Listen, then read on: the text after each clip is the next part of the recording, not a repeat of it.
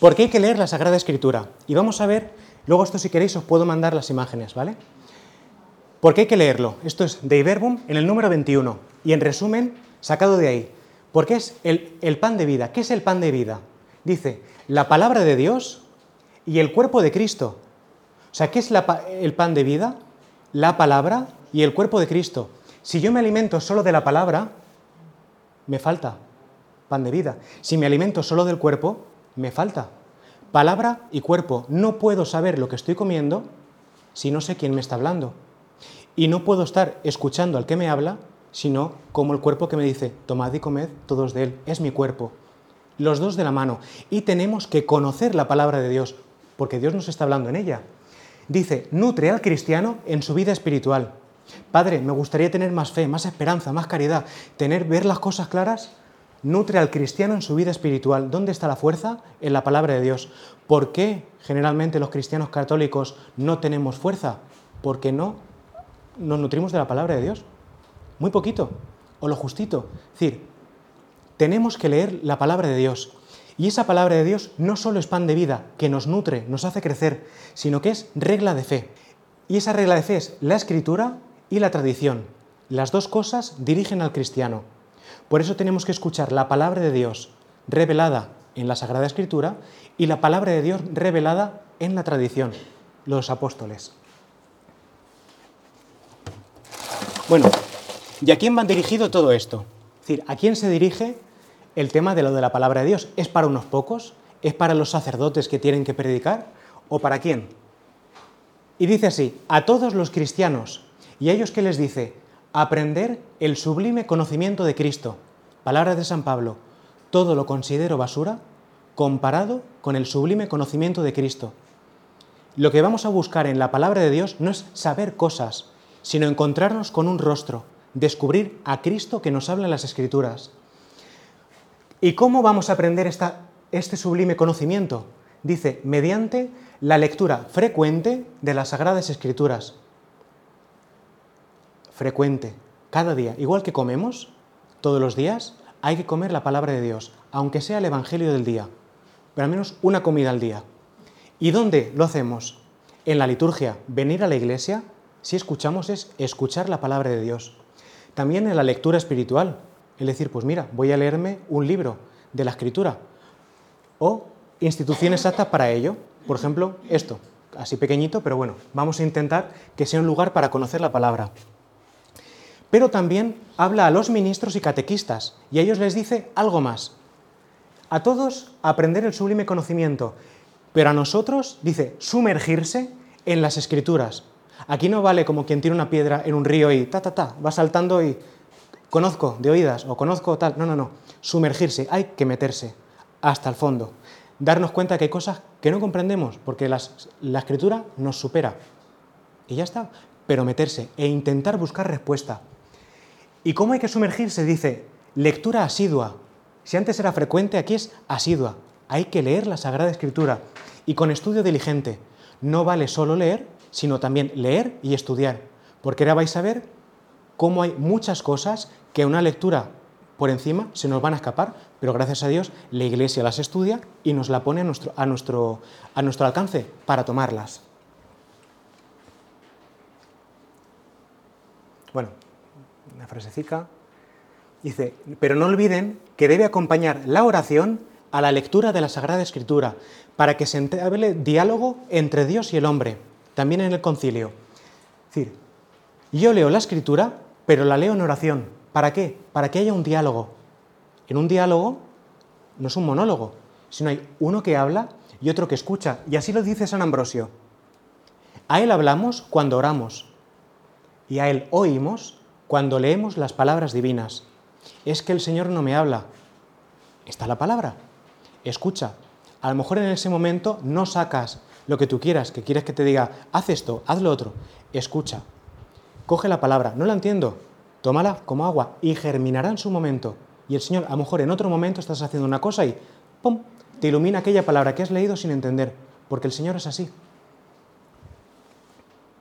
Antiguo Testamento. Hemos visto el primer bloque, ¿por qué hay que leer la Sagrada Escritura?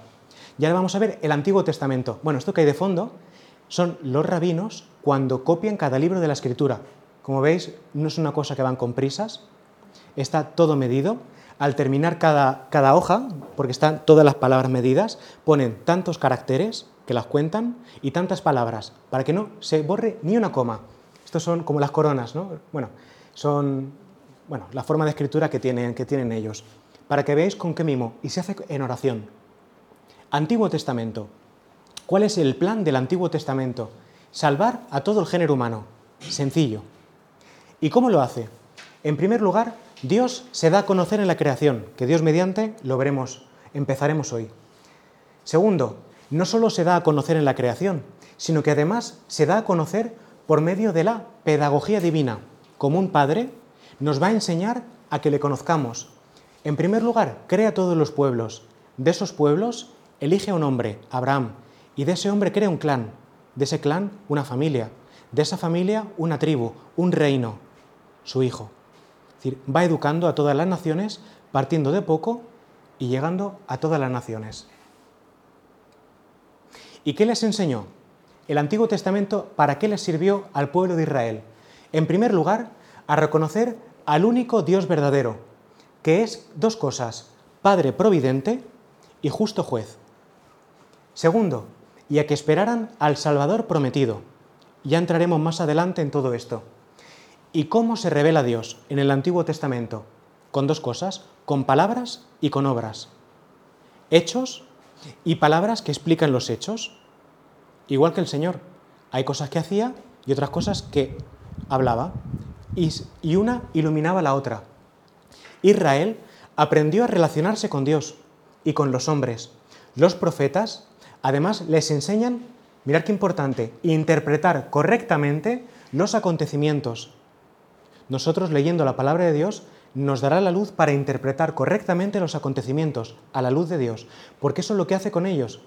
Les acompaña en su historia y a través de los profetas les dice, mirar hacia atrás, yo he estado con vosotros en este momento y, todo esto, en nuestra vida lo, hará Dios también. ¿Cuál es la finalidad de todo esto?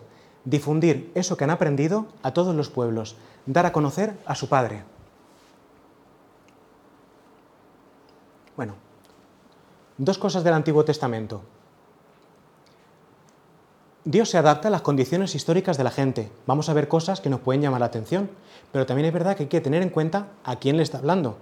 Entonces, se adapta a los que tiene delante. Vamos a ver la paciencia de Dios con su pueblo. Pero también nos dice eh, el, concilio que el Antiguo Testamento tiene cosas imperfectas y temporales, que, que vamos a ir viendo pero Dios las consiente para sacarnos poco a poco. Al mismo tiempo contiene una sabiduría muy perfecta, que vamos a ver en todo eso. Bueno, ¿qué relación hay entre el Antiguo y Nuevo Testamento? Los apóstoles lo usaban para predicar. De hecho, en los primeros tiempos el Nuevo Testamento no estaba. Y lo que tenían era el Antiguo. Y nosotros vamos a intentar acercarnos a este Antiguo Testamento con las gafas que llevaban los primeros cristianos, buscando a Cristo. Nos dice San Agustín, el Nuevo Testamento late en el Antiguo, lo vamos a ver, y el Antiguo está patente en el Nuevo. El mejor comentario para entender el Nuevo Testamento es el Antiguo Testamento, y al revés. Es una unidad, porque están inspirados por el mismo espíritu. Vamos a ver que no hay que rechazar el Antiguo. Y incluso si el Señor nos da la gracia de descubrir la palabra viva que está ahí, vamos incluso a preferirlo antes que el nuevo, porque ya veréis la riqueza que hay ahí escondida. De hecho, dice el Señor, no creáis que he venido a abolir la ley y los profetas. No he venido a abolir, sino a dar plenitud. No viene a cargarse el Antiguo Testamento. Bueno, interpretación de la Escritura. Nos dice el Catecismo, no me lo invento, Catecismo de la Iglesia Católica del 115 al 119. Hay dos sentidos en la Sagrada Escritura un sentido literal, lo que dicen las palabras, y un sentido espiritual. Hasta aquí sencillo, ¿no? ¿Qué es el sentido literal? Es lo que quiso decir el autor sagrado. Se puso a escribir y quise decir esto en mi época. Por eso hay que prestar atención al género literario, es decir, cómo lo hace. Si lo hace contando una historia o un poema, o por ejemplo te digo, te llevo esperando mil años. Claro, lo leemos un autor y dice, no, no, mil años ha tenido que estar esperando. A ver, es una expresión. Lo mismo con, con, con el sentido literal. Pero luego hay un sentido espiritual. Y esto hace falta, ahora lo veremos, eh, el don del Espíritu Santo. Porque hay que descubrir la intención del Espíritu Santo. Los dos son autores. El autor divino escribe, pero el, autor, o sea, el autor humano escribe, pero el autor divino también está escribiendo la historia de salvación sin quitar una palabra. Dice eh, San Jerónimo que hasta el orden de las palabras está inspirado. Y es verdad, tú te coges en los textos originales y a veces hasta el orden ya te está diciendo muchísimas cosas. Si hay que descubrir la intención del Espíritu Santo, nos hace falta interpretarlo con el mismo espíritu que lo inspiró. ¿Cuáles son los sentidos? Sentido literal es lo que funda todo. Es decir, de aquí, del sentido literal al sentido espiritual, yo no me lo puedo inventar. Yo no puedo decir, pues esto significa no sé qué. Vale, ¿qué dice en el sentido literal? Porque se tiene que apoyar. Si no, si en el texto no dice eso, yo no puedo hacer una interpretación espiritual. Y ahora daré un ejemplo concreto. Por tanto, en el sentido literal, clave, y por eso estamos estudiando la palabra de Dios. Todos los sentidos de la escritura se fundan sobre el sentido literal. Si no dice eso el texto, no podemos afirmarlo de lo espiritual. Esto es fundamental. Lo tenemos que grabarlo a fuego. Ahora, sentido espiritual. La Iglesia, en su tradición, ha distinguido tres. No os preocupéis, esto no hay que memorizarlo. Pero cuando vayamos viéndolo, diréis, ¿y por qué dice esto? Pues este sentido, iré diciendo, esto es un sentido moral, esto es un sentido anagógico, que ahora veremos, o tipológico, ahora lo veremos. Sentido moral. Los acontecimientos narrados en la escritura nos ofrecen una enseñanza moral. Pues cogemos un texto, pues esto lo hace porque hay que intentar compartir con los hermanos. Por ejemplo, se encuentra Abraham con los tres huéspedes que vienen, ¿no? Sentido moral, pues podemos decir, es bueno que acoger a las personas que vienen fuera. Estoy dando un ejemplo, no es interpretación. Sentido alegórico, significación en Cristo de los acontecimientos. Eso que ha visto Abraham nos dice que Abraham, cuando vinieron los tres, se postró delante de uno de ellos. Y los padres de la iglesia dicen, un momento, se ha postrado delante de uno. Y son tres. Además son tres ángeles. Ángeles es el mensajero de Dios y muchas veces en esos ángeles hablan como el Señor. No se parece el Señor y les dice, no temas. No es, el Señor que dice eso cada dos por tres. No temas, Pedro. No temáis, discípulos míos. Y nos dice, seguramente ese en el que se postró representaba a nuestro Señor Jesucristo, o era el verbo que se presentaba, la Trinidad. Os sonará el, icono este de, no recuerdo el nombre, de la Trinidad sentada a la mesa. Sentido alegórico, significación en Cristo. Otro, por ejemplo, significación en Cristo. El arca de Noé. ¿Qué significación en Cristo tiene eso? El arca de Noé es Cristo. ¿Por qué? Porque nosotros, creación entera, somos guardados en Él y nos bautizamos en Él. Es decir, para salvarnos del diluvio. Y ahora hemos viendo estos símbolos. Fijaros que cuando Él se bautiza, entra en el agua, se sumerge y vuelve a salir. Fijaros que en el arca de, Noé, cuando termina el diluvio, ¿qué viene? Noé sale fuera y tira una paloma.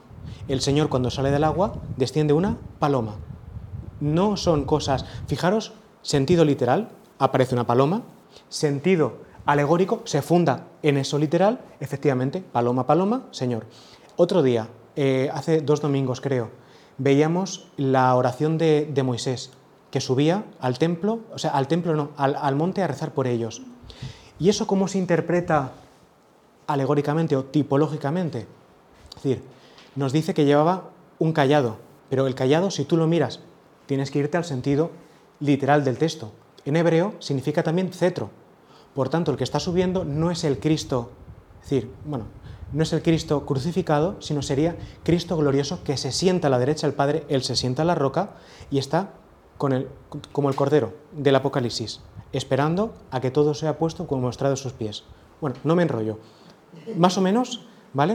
Es decir, hay pistas en el texto que nos van a decir cómo interpretar eso que está ahí. Y lo último, sentido anagógico. Con las palabras no nos quedamos, nos quedamos con las ideas. Apunta a realidades y acontecimientos de la vida eterna, es decir, a mirar al cielo. Habrán momentos en la escritura que estaremos leyendo y dices, madre mía, esto está hablando de la vida futura. Y, lo, y eso es un sentido. Os pasaré estas imágenes. No tenéis que memorizar nada, nada de agobios de me voy a quedar con la palabra alegórica, tipológico, anagógico. Olvidaros de eso, lo iremos viendo. Y lo tomaréis por asimilación. Aunque no sepáis a lo mejor la palabra, por lo menos sabréis lo que es porque lo reconoceréis. Y lo último, y acabamos, la necesidad del Espíritu Santo.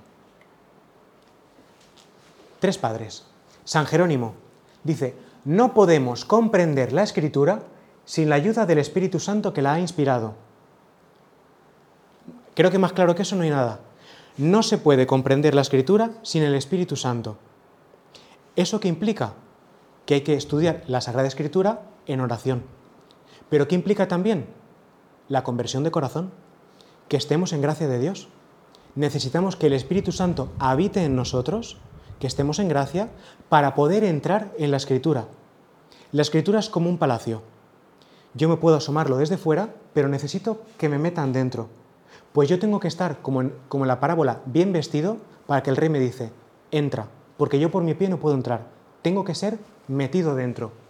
San Juan Crisóstomo, la escritura necesita de la revelación del Espíritu como una segunda revelación, es decir, que nos abra el sentido de la escritura, para que descubriendo el verdadero sentido de las cosas, que no es lo que leemos a primera vista, que también, que allí se encuentran encerradas, o sea, hay un tesoro en la escritura, obtengamos un provecho abundante. La palabra escrita es palabra de vida, pero si el Espíritu no la abre, yo no me puedo alimentar. Por eso necesito el Espíritu Santo. Último, bueno, esto más así, pero más o menos es la misma idea. Dice, los que no participan del Espíritu no obtienen del pecho de su madre, la Iglesia, el alimento de la vida. Para que yo me pueda alimentar de la palabra, necesito al Espíritu para poder alimentarme. Dice, no reciben nada de la fuente más pura que brota del cuerpo de Cristo. Bueno, y esto es una imagen solo uniendo Antiguo y Nuevo Testamento. Son todos los libros de la Escritura. Génesis, Éxodo, Levítico, Números, Deuteronomio, Tacataca, Mateo, a partir de aquí, Nuevo Testamento. Mirar, Hechos, todos los libros que hace referencia a Hechos. Juan, el libro de Juan. Lucas. ¿Podemos comprender el Evangelio de Lucas sin conocer toda esa historia anterior? Mateo. No os digo nada si vamos al Apocalipsis o cualquier cosa, es decir, toda la escritura. Y esto es solo uniéndose antiguo y nuevo, no te digo ya entre libros entre sí. Apocalipsis, todo. Hay que conocer el antiguo para conocer el nuevo. Así que, Dios mediante, vamos a empezar este curso con el Génesis. Vamos a intentar entrar en profundidad, con calma, pero en profundidad.